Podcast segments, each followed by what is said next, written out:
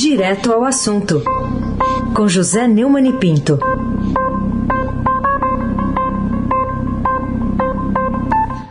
Oi, Neumani, bom dia. Bom dia, Raíssen Abac, Carolina Ercolim. Dia.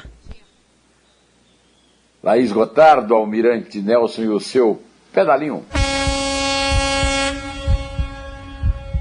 Afrânio Vanderlei, Clã Bonfim, Emanuel, Alice Isadora. Bom dia, melhor ouvinte. Ouvinte da Rádio Eldorado, de 7,3 FM.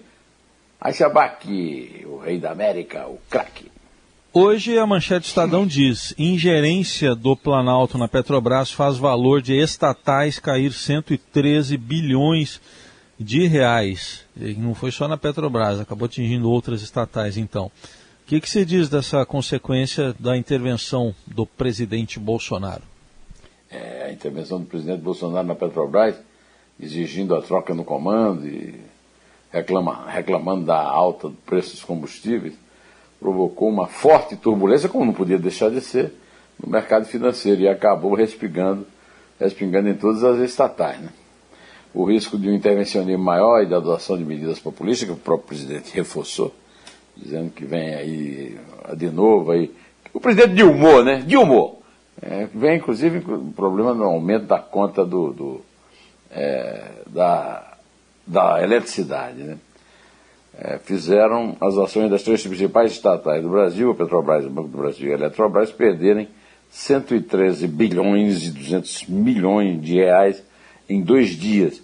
Isso equivale a quase o valor de uma BTG pactual.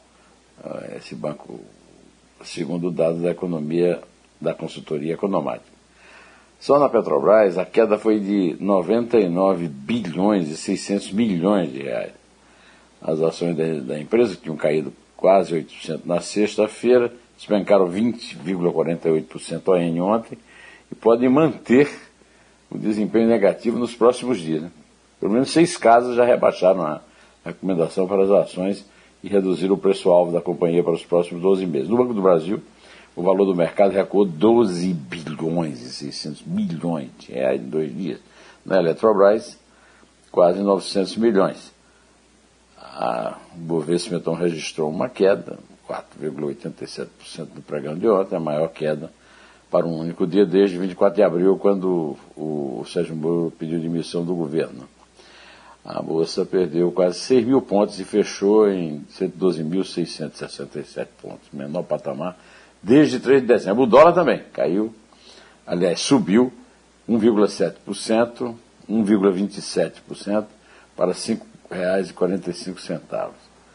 Bom, o Bolsonaro, que nunca deu um prego numa barra de sabão, reclamou que Castelo Branco ficou 11 meses sem trabalhar em home office. Só registrando. Né? Registro também, depois de ter ouvido aqui na rádio e ter lido, o último parágrafo do editorial Uma Intervenção Desastrosa que diz o seguinte: trata-se mesmo de uma intervenção grosseira, confirmada pela demissão do presidente da empresa antes do fim de seu mandato.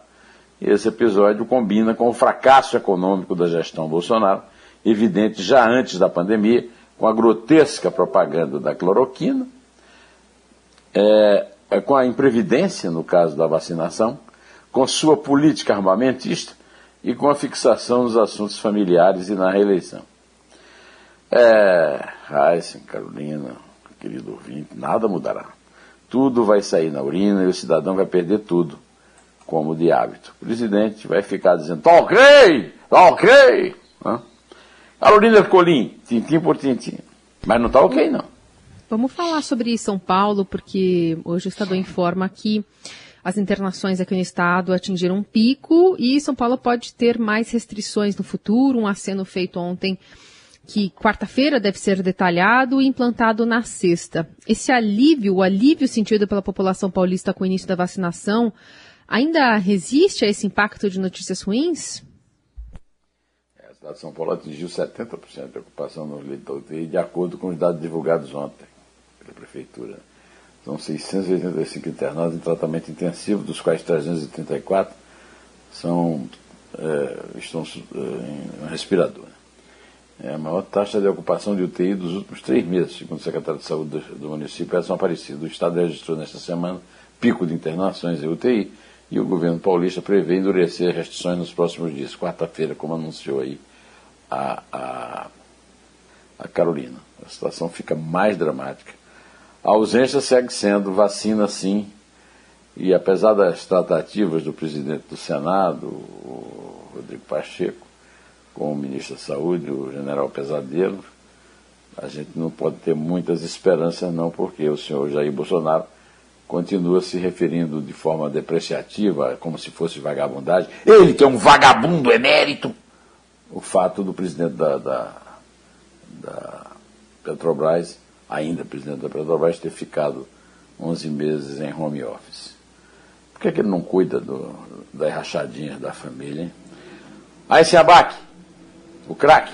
Eu não entendi se ele, se ele demorou 11 meses para perceber também que não estava trabalhando o presidente da Petrobras. Bom, não entendi bem. É, ele falou que soube pô, há poucos dias, né? Ah, É, tá. Ele não trabalha, como é que ele vai saber? Entendi. Vive É. na, na praia, vive Sim. Fazendo propaganda dessa- de cloroquina. É. Vamos falar Fala, dessa, volta, dessa volta do auxílio emergencial, que agora está se dizendo que vai ser é, sem corte de despesas. É o que destaca até hoje uma reportagem do Estadão, é, que essa proposta não vincula no- o novo auxílio a um corte de despesas. É, era isso que era esperado mesmo do presidente, do ministro Paulo Guedes e dos presidentes da Câmara e do Senado? Era, né? O Centrão é isso, o Bolsonaro é isso, Paulo Guedes é isso. Paulo Guedes, como bem observou o, o, o, o Mainardi, lá do, do antagonista, não tem emprego melhor do que ministro da, da Economia, né? não, tem, não tem currículo para isso.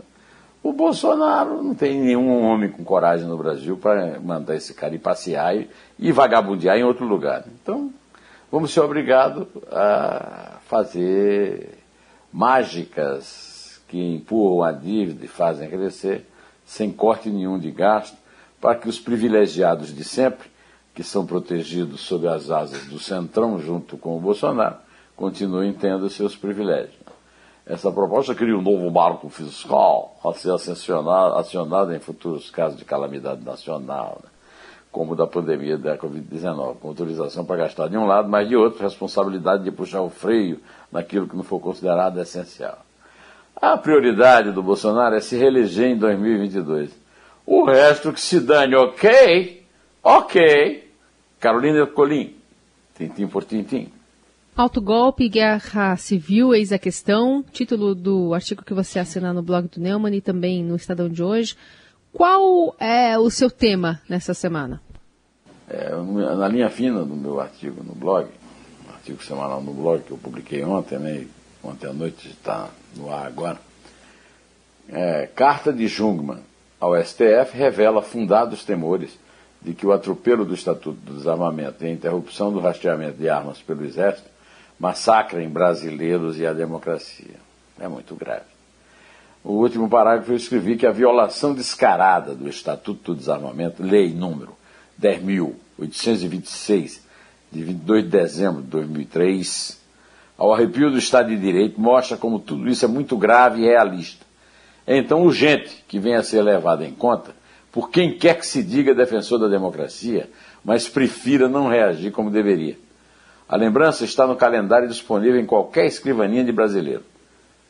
Aspas, nossas eleições estão aí em 2022 e pouco tempo nos resta para conjurar o inominável presságio acaba de avisar numa carta aos 11 ministros do Supremo, o ex-ministro da Defesa e da Segurança Pública no governo Temer, Raul Jungmann.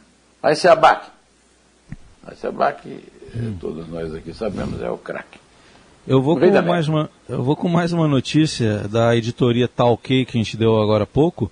O, o líder do governo na Câmara está defendendo nepotismo. O Ricardo Barros aqui falou Estadão. É, qual a novidade aí na sua avaliação? Ó, ó, ó, Abaque, só porque a pessoa é parente é pior do que o outro, o cara não pode ser onerado por ser parente, Racha Abaque. Então, Ora, essa, se a pessoa está no cargo para o qual tem qualificação profissional, é formada e pode desempenhar bem, qual é o problema? Completou o débil mental Ricardo Barros, que foi ministro da Saúde do Temer e que é líder do governo Bolsonaro na Câmara. Aliás, o nepotismo só ganhou força. O presidente só privilegia a própria família. Por que, que o Ricardo Barros não pode privilegiar dele? É o né? Carolina Ercolim, tintim por tintim.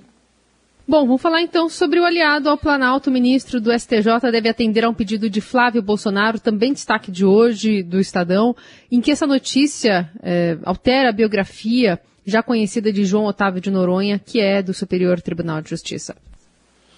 João Otávio de Noronha, né, acusado de ter filhos negociando votos dele e dos outros ministros em vários processos, só pode mesmo é, querer impedir o trabalho do COAF. Né? É, o, o, o, Carolina, o ser humano, seja o que for na vida, só pode dar o que tem. Esses são os casos de Noronha, de Flávio, de Jair Bolsonaro. Fazemos o que com isso, né? Votar por nulidade do relatório do COAF é adotar a impunidade como regra. Isto é o Brasil, né, capitão? É o Brasil, né? Isso aí, Carolina, pode contar. É três. É dois? É um. Em té.